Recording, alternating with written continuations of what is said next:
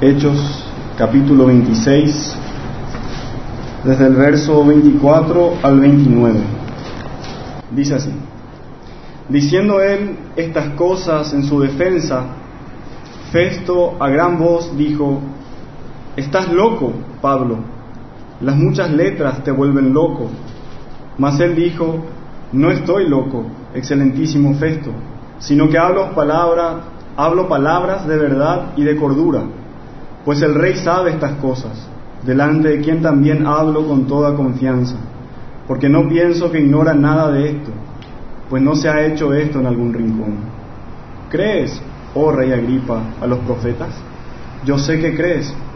Entonces Agripa dijo a Pablo, por poco me persuades a ser cristiano. Y Pablo dijo, quisiera Dios que por poco, por mucho, no solamente tú, sino también todos los que hoy me oyen fueseis hechos tales cual yo soy, excepto estas cadenas. Dios bendiga su palabra.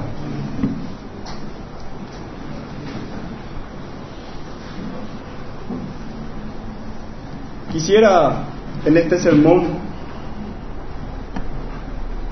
hablar acerca de dos obstáculos que pudieran presentarse en la salvación de los hombres. Vivimos en tiempos en que enfrentamos mucha oposición a la revelación bíblica, a la palabra de Dios. Y este tipo de oposición puede manifestarse de dos maneras, que serían estas dos dificultades que podrían enfrentar, presentarse para la salvación de los hombres. Hay una oposición que es teórica y hay una oposición que es práctica. Esta oposición teórica quisiera ligarle con la incredulidad del hombre y la oposición práctica a la indiferencia o al amor al pecado. Esa oposición teórica es la que es la de aquellos hombres que con argumentos ellos fundamentan y basados en ciertas suposiciones, que la palabra no es verdad, que la revelación bíblica no es verdad, que Dios no existe. Aquí están las personas ateas. Aquí hay personas que se presentan con argumentos pseudocientíficos y dicen que no hay Dios. Y también dentro de este grupo hay personas que tal vez creen en alguna divinidad, pero argumentan que no existe una sola verdad. Ellos, basados en la psicología, explican que la Biblia posee principios que no pueden ser aplicados en nuestros tiempos, que no pueden ser aplicados al hombre y que ciertas partes de la Biblia no son realidad, no sucedieron, son fábulas. Esta sería una posición teórica, personas que tienen argumentos que se basan en, una, en suposiciones. Pero hay otra oposición que es una oposición práctica. Estos tal vez no dicen nada en contra de la Biblia, no dicen nada en contra de Dios, incluso valoran la moral bíblica, valoran los principios cristianos. Muchos de estos incluso manifiestan ser creyentes de asuntos divinos, profesan alguna religión, pero tristemente Cristo no tiene lugar en su corazón.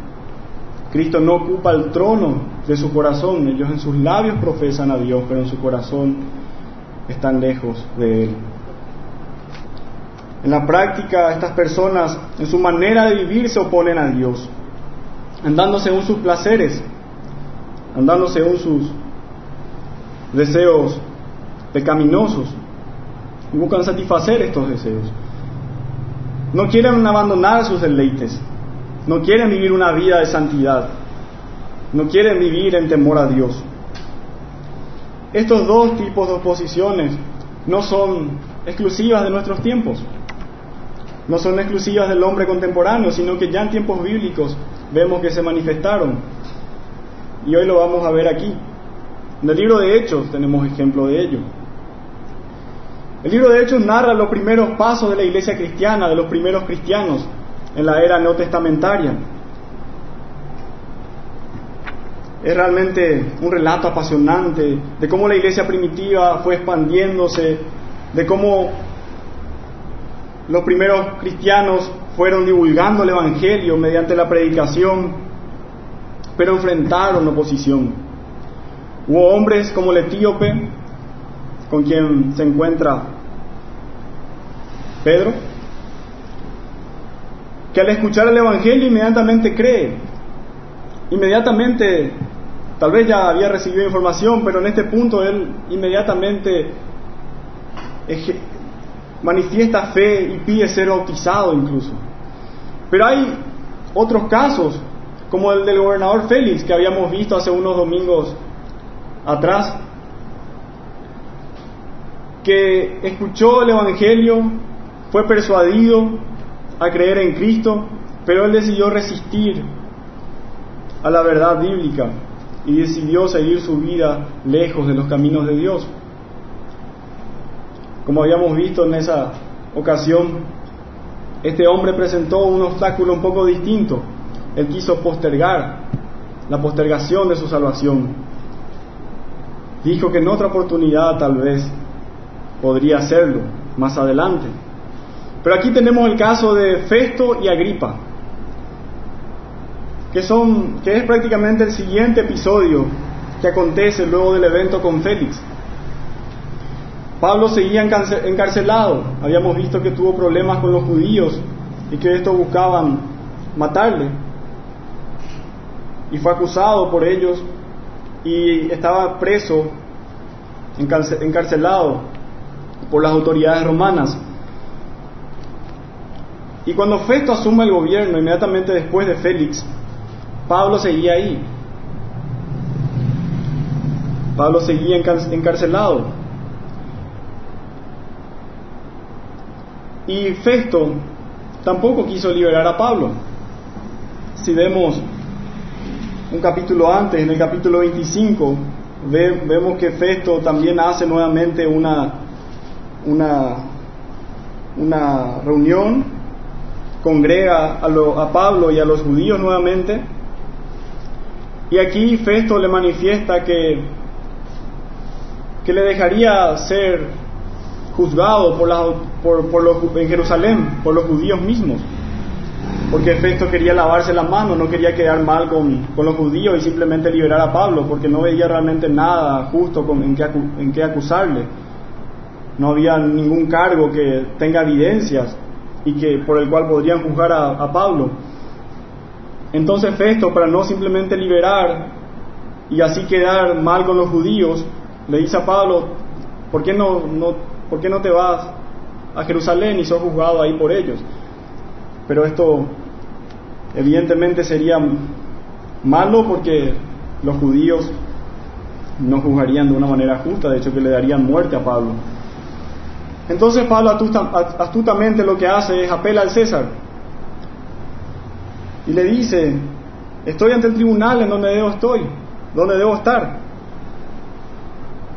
Por lo tanto, apelo al César. Y Festo accede a ello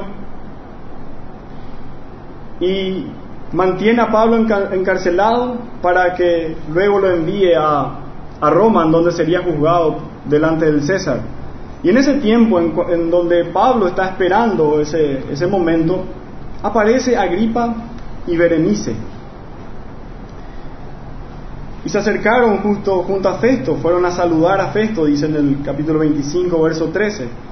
Y Festo le expone a, Agripa y a Berenice el caso de Pablo y le explica, tengo acá un prisionero que es acusado de esto y de esto y de esto por cuestiones, por asuntos de su religión y realmente yo no tengo nada de qué acusarle dice en el versículo 20, capítulo 25, yo dudando en cuestiones semejantes acerca de la religión, le pregunté si quería ir a Jerusalén y allá ser juzgado de estas cosas. Mas como Pablo apeló para que se le reservase para el conocimiento de Augusto, mandé que le custodiasen hasta que le enviara yo a César. Y entonces Agripa le dice a Festo, yo también quisiera oír a ese hombre.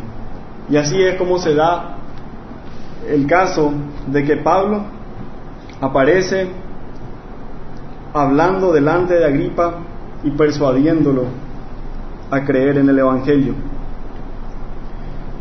Agripa manifiesta un interés en escuchar a, a Pablo y fue, y fue así, sucedió así. Festo le concedió ello y en el versículo 23 del capítulo 25 leemos que al otro día viniendo Agripa y Berenice con mucha pompa y entrando en la audiencia de los tribunos y principales y principales hombres de la ciudad por mandato de Festo fue traído a Pablo. Y entonces Festo dijo, Rey Agripa y todos los varones que estáis aquí juntos con nosotros, aquí tenéis a este hombre, respecto del cual toda la multitud de los judíos me ha demandado en Jerusalén y aquí dando voces que no debe vivir más. Pero yo, hallando que ninguna cosa digna de muerte ha hecho, y como él mismo apeló a Augusto, he determinado enviarle a él. Como no tengo cosa cierta que escribir a mi Señor, le he traído ante vosotros y mayormente ante ti, oh rey Agripa, para que después de examinarle tenga yo que escribir. Porque me parece fuera de razón enviar un preso y no informar de los cargos que haya en su contra. Pablo estaba encarcelado porque sí nomás. No había argumentos para encarcelarle. Pero el Señor así lo estaba guiando y, y, esto permite que se dé esta ocasión en que Pablo predique nuevamente ante una autoridad romana. Y Pablo inicia su defensa en el capítulo 26. Está delante de Agripa y lo que Pablo hace es encararle a este hombre, se dirige a él exclusivamente y le dice, Agripa, yo sé que vos conocés de las costumbres y cuestiones que hay entre los judíos, tenés conocimiento de este asunto, entonces te ruego que me oigas con paciencia. Y así comienza a hablarle y lo primero que le cuenta es acerca de su vida anterior a Cristo. Le habla de que él era un hombre fariseo, que desde pequeño fue criado en la rigurosa secta del judaísmo, el fariseísmo, pero que ahora él conocía, él conocía la promesa que hizo Dios a, a, los padres, a Abraham, él conocía acerca de las promesas dadas en el Antiguo Testamento. Y entonces le habla que en el, cuando él estaba persiguiendo a la iglesia, a la iglesia, fue, fue de repente en su paso impedido por Cristo. Cristo se le manifiesta. Él dice que estaba cumpliendo con sus, con sus deberes de ir a, y encerrar a los, a los cristianos, de ir y perseguir, de darles muertes, de castigarles.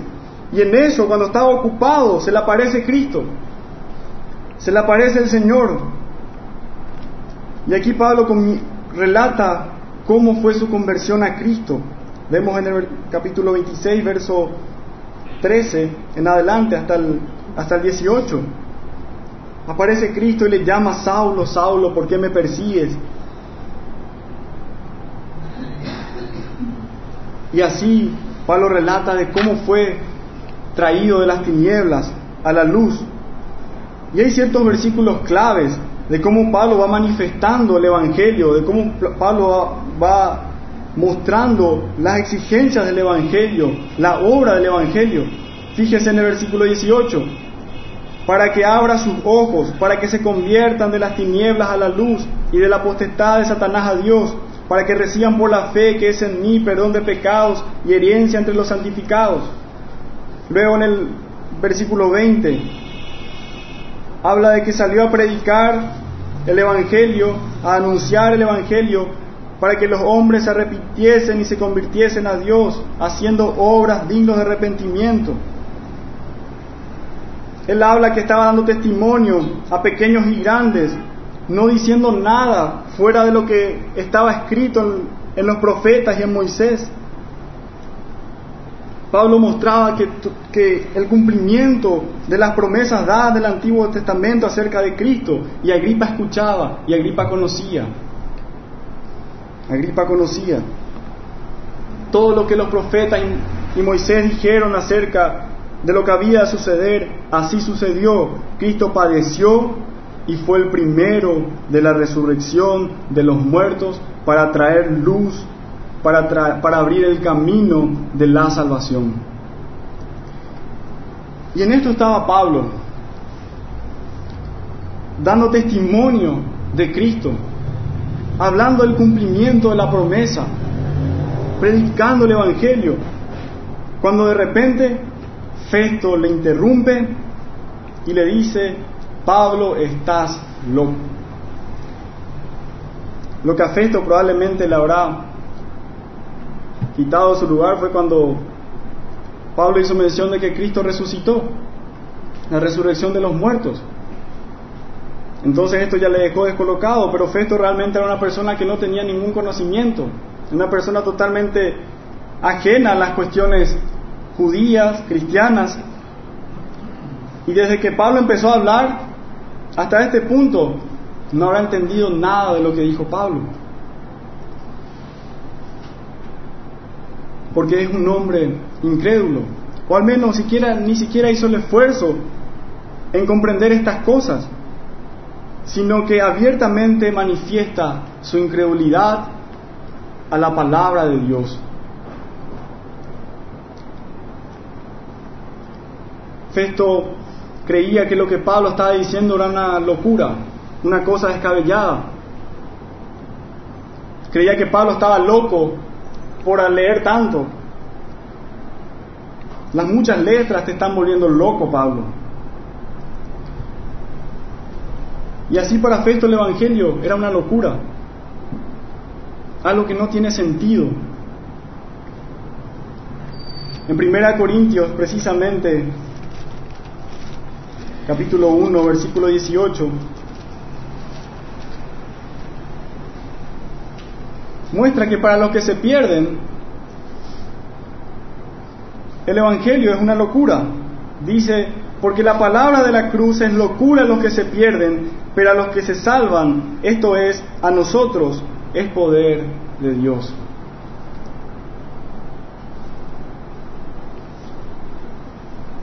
Festo estaba manifestando su incredulidad, estaba manifestando que en su corazón no había Dios.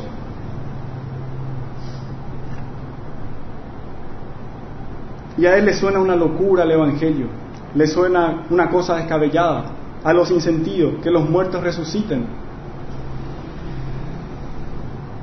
Y Pablo muy astutamente responde a este hombre, uno podría esperar, acá Pablo a empezar a disertar acerca de, las evidencias de la fe, acerca de las evidencias de la revelación bíblica, pero no, Pablo le, le confronta a este hombre directamente con su testimonio, con su fe, con una presuposición. Él le dice, Festo, yo no estoy loco. Y la manera en que le responde muestra realmente que era un hombre que estaba hablando con sensatez. No estoy loco, excelentísimo Festo, sino que hablo palabras de verdad y de cordura. Pablo muestra su confianza, su fe, muestra que realmente él está seguro de las palabras que está hablando, está seguro que son verdad y que son de cordura. Y pone a Agripa como, como testigo. El rey sabe estas cosas, delante de quien también hablo con toda confianza, porque no pienso que ignora todo esto, pues no se ha hecho esto en ningún rincón. Nuevamente Pablo mostrando testimonio,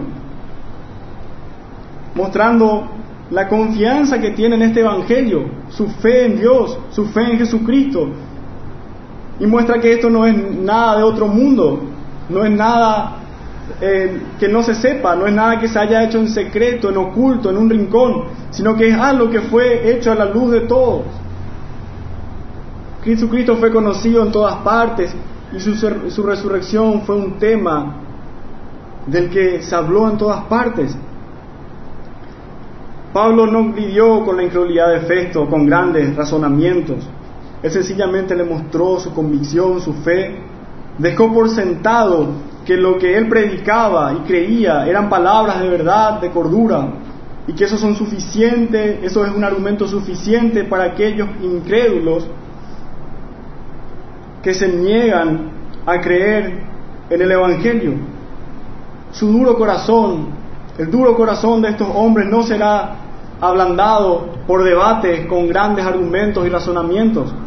Solo Cristo puede traer luz al corazón de estos hombres. Solo Cristo puede iluminar las tinieblas de estos hombres. El Evangelio es poder para salvación, no nuestra sabiduría. El Evangelio. Entonces vemos a negando el Evangelio al tratarlo como una locura. Vemos la incredulidad de Festo. Vemos cómo se manifiesta este obstáculo en la vida de este hombre. Él escucha el Evangelio, pero lo tiene como locura. Lo desprecia. Y ahora vamos a ver el siguiente caso, el de Agripa, que en cierta manera manifiesta un obstáculo distinto. Desde el versículo 27, Pablo confronta, a Agripa y le dice, ¿crees, oh rey Agripa, los profetas? Yo sé que crees. ¿Y cuál es la respuesta de Agripa? Entonces Agripa dijo a Pablo, por poco me persuades a ser cristiano. Se lava las manos. Se enfrentó en una situación en que si decía que no, iba a quedar mal delante de los judíos, iba a tener problemas con ellos, le iba a causar problemas. Y si respondía que sí, esto haría que su opinión sea tomada mal por los hombres romanos. Es decir, él quedaría con una opinión mala, o sea, los, la opinión de los hombres hacia él sería una opinión mala. Su reputación estaba en juego, la reputación de, de Agripa. Entonces él se lava las manos y da una respuesta muy astuta. Por poco me persuades, Pablo, a ser cristiano. Y él sabía que si él respondía que sí, si él respondía que creía a los profetas, que respondía a la revelación de, que creía en la revelación de Dios, en la, siguiente pregunta de Pablo sería, ¿y entonces crees en el Evangelio? Sabía que Pablo no iba a quedar con, con solamente hasta ahí, iba a dar una siguiente pregunta que le iba a dejar en una posición mucho más difícil. Le iba a confrontar a creer en el Evangelio. Y él no tenía eso en sus planes, no tenía en sus planes ser cristiano. Entonces prefiere lavarse las manos, dar una respuesta astuta, eludir la pregunta y mostrar su indiferencia a su alma mostrar su indiferencia a las cuestiones de la salvación, mostrar su indiferencia a Cristo y así también al mismo tiempo mostrar su apego al pecado, mostrar su amor al mundo, mostrar que su corazón está puesto en las cosas de este mundo, mostrar que su corazón está, está puesto en los deleites de este mundo. Le interesaba más su reputación terrenal, la opinión que los hombres tenían de él, antes que la opinión de Dios acerca de él, su posición en la eternidad.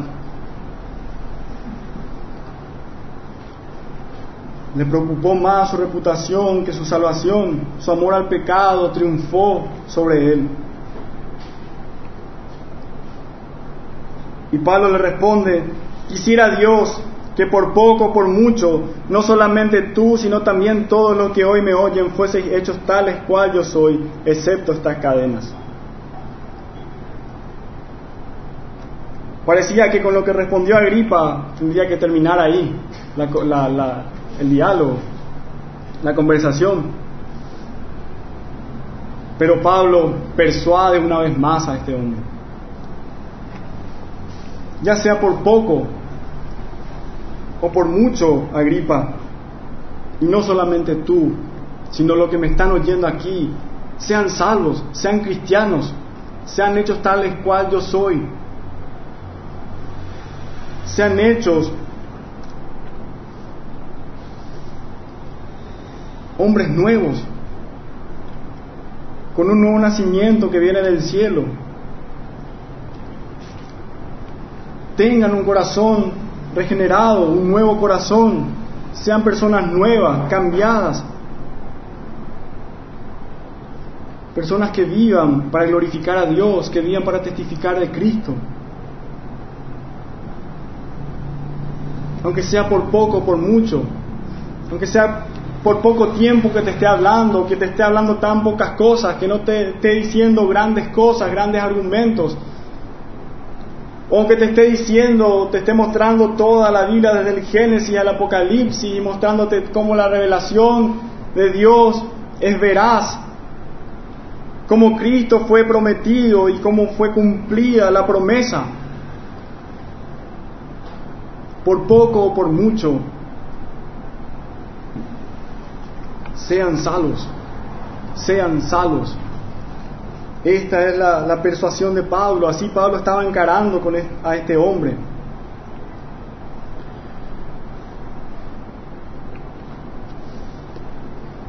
Este sería el siguiente obstáculo que algunos podrían enfrentar a la salvación. Un apego al pecado, la indiferencia hacia las cuestiones eternas,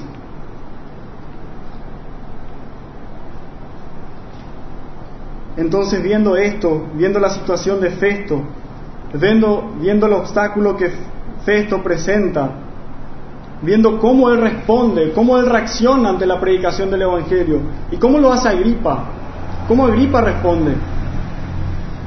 Yo pregunto, ¿y cuál es nuestra reacción ante el Evangelio? ¿Cuál es tu reacción ante el Evangelio? ¿Cómo respondes cuando se te es predicada la palabra, cuando se te es predicado el Evangelio de salvación. ¿Rechazas la verdad divina? ¿Eres un incrédulo acerca de la palabra de Dios? ¿Traes argumentos de que estas son cuestiones antiguas? Son cuestiones de tiempos pasados, son escritos antiguos. Esto no tiene vigencia para nuestros tiempos. Hay muchas cosas en que creer hoy. Hay suficientes evidencias científicas. No hay pruebas de que esto sea verdad.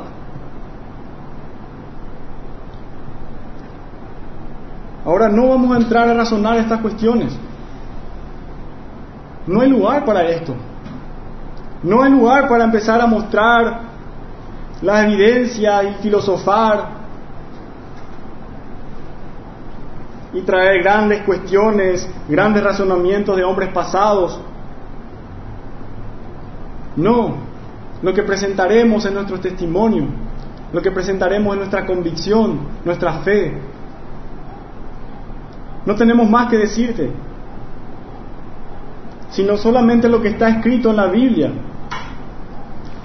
Lo que está escrito en la Biblia es suficiente para guiar a todo hombre a la salvación. Toda la escritura es útil para redarguir, para corregir, para instruir, para hacer al hombre perfecto, enteramente preparado para toda buena obra. Las escrituras son útiles para hacer, al hombre sabio para su salvación. Si buscas filosofías vanas, si buscas huecas, sutilezas, este no es el lugar. Aquí presentamos a Cristo crucificado, Aquí presentamos al Evangelio del Señor Jesucristo.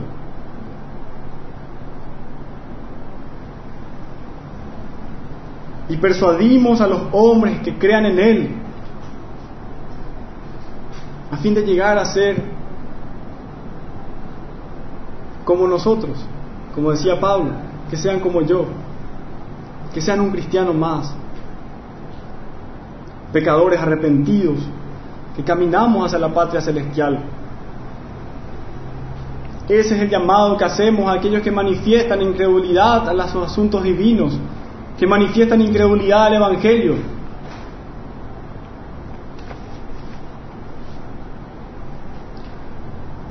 O tal vez eres de los que creen,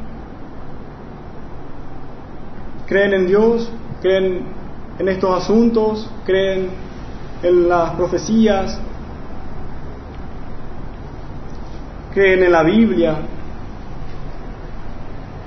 pero hay pecados en tu vida que te impiden que recibas a Cristo. Hay pecados en tu vida que te impiden que tomes una decisión y vengas a Cristo. Y tristemente esto sería lo más común en nuestros días. Cuando predicamos el Evangelio en las plazas, en nuestros trabajos, la respuesta más común a todo lo que decimos es sí, sí, sí, sí. ¿Eres pecador? Sí. ¿Te vas al infierno? Porque la Biblia dice que sí, sí. Y solamente Cristo puede salvarte, sí.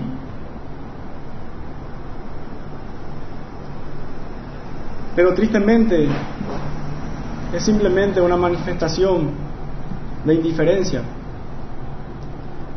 Es una astucia como la de Agripa para sacarnos, sacarse de encima esa situación. Terminar rápido. Yo estoy de acuerdo con todo lo que decía, está bien. Terminar rápido, tengo otras cuestiones que hacer. Tengo asuntos que atender.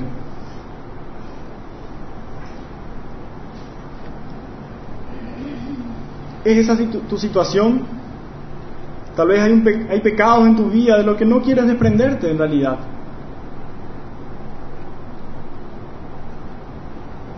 Hay ciertas cuestiones que sabes que si te comprometes con el Evangelio y te comprometes con Cristo a servirle, a seguirle, sabes que tendrás que dejar muchas cosas. Sabes que no hay lugar no hay lugar para el mundo en la vida de un cristiano.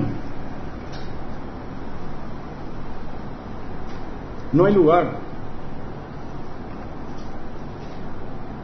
Hay ciertos pecados, todos los pecados, de hecho, debemos abandonarlos. Pero es cierto que hay personas que lidian con, pecados específicos a los cuales se se prenden, de los cuales no quieren desligarse. Y eso evita que vengan a la salvación. Su apego a este mundo, el amor a este mundo, el amor a los deleites terrenales, a los placeres terrenales.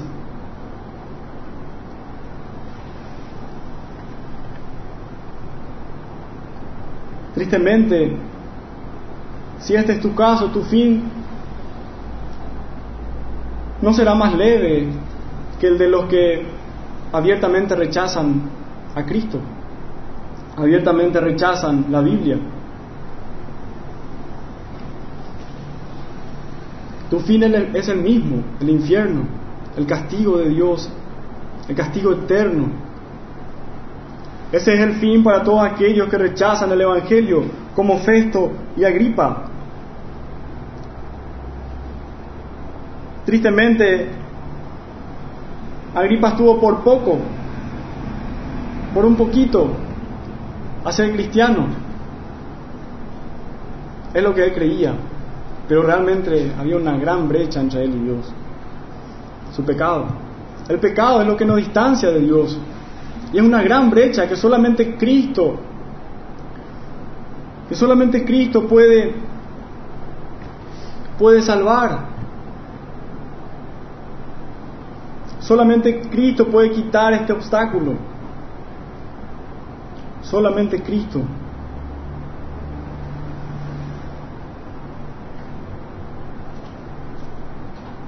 Así que el llamado es arrepentirse el llamado es a creer en estas palabras que son verdad y son cordura. Es a creer en este Evangelio que verdaderamente cambia. Es a creer en este Evangelio que realmente transforma la vida de los hombres.